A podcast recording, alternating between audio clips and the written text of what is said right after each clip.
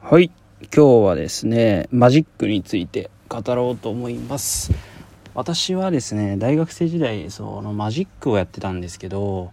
えそこでね手に入れたものっていうのがまあ一つだけあって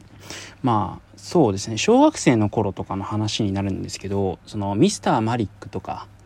そんなテレビでよく取り上げられてましてでその何て言うんですかね その時はマジックっていう概念を知らないわけですから単純にわすごいなーって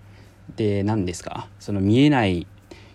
ものを見たりとか、えーと、物を瞬間的に移動させたりとか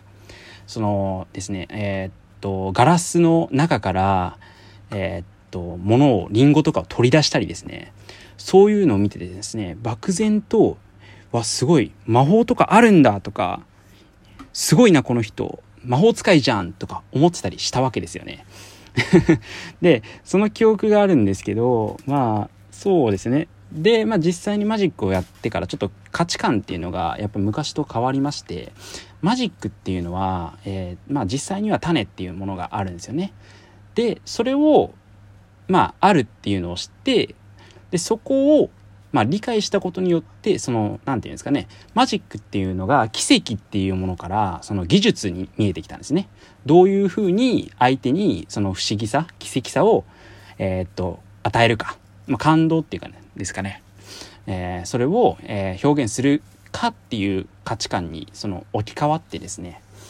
なんでその種があるっていうのを、まあ、知ったってことですよね。でそうやってマジックを見ていくとちょっと見方が変わってきてですね単純になんか不思議なことが起きた。おおすごいっていうのではなくて実際に、えー、どうやってるんだろうとか。そう。その仕組みの方、まあ、これが起こる現象は分かった。じゃあその現象までに実際どういった、えー、手順とか技術を使えばこれはできるんだろうかっていう見方にちょっと変わっていったんですよね。うん。で、その、ま、なんていうんですか、マジックで得た考え方、えー、なんか実際に物事が起きた。それには、これこれこういう仕組みがあるんだなっていうふうに解読する手法っていうのがですね、なんていうか、そのビジネスにもちょっと似てるなっていうふうに思ったっていう話なんですけど、うん、まあ本当にこれだけなんですけど、言いたいことは。えー、なんか、まあ商品が売れたと。で、そのからくりは何なんだろうなって、そこのね、ビジネスモデルに着目する観点で今その物事を考えれるのはそのマジックっていう経験をやっぱり大学生時代の時にしたからかなみたいないうふうに思うんですね。そうでなんか大学生の時はですねまあすごいビジネスモデルとかそういうのまあ種みたいなもんじゃないですかマジックの どういうふうに儲かる仕組みができてるのかとかで、まあ、周りにの人に聞いてもですね、いやまあ、知らなくて普通かもしんないんですけど、例えば、ポインタカードありますよね。ポンタカードがどうやって利益を出しているのかと。